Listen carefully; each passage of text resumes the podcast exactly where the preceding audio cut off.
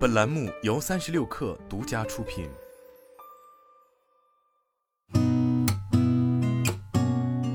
八点一刻，听互联网圈的新鲜事儿。今天是二零二二年十一月三十号，星期三，早上好，我是金盛。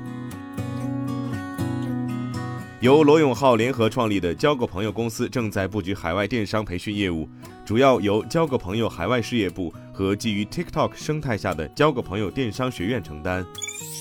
据市场监督管理局官网，梅赛德斯奔驰汽车销售有限公司、北京奔驰汽车有限公司召回部分进口 GLE SUV、GLS SUV 及国产 C 级汽车。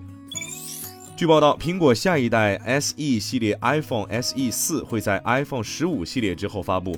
和 iPhone SE 三相比，iPhone SE 四最大的变化是升级为刘海屏。届时，苹果手机将全部迈入全面屏时代，告别传统十六比九手机。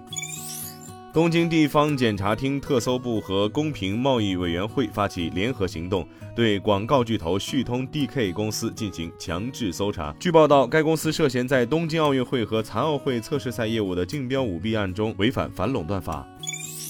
迪士尼首席执行官鲍勃·艾格在公司全体会议上告诉员工，他将研究前任 CEO 查佩克的一些有争议的决定，包括要求参加主题公园的客人预定，以及将大约两千名员工从加州迁至佛罗里达。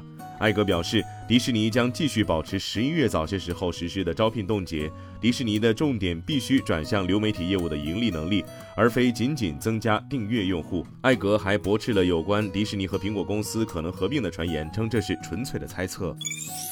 法拉第未来宣布，公司董事会已解除了毕福康全球 CEO 的职务，任命 FF 中国 CEO 陈雪峰为全球 CEO。陈雪峰在加入 FF 之前，曾任职于长安福特、长安马自达、福特亚太设计中心和奇瑞捷豹路虎。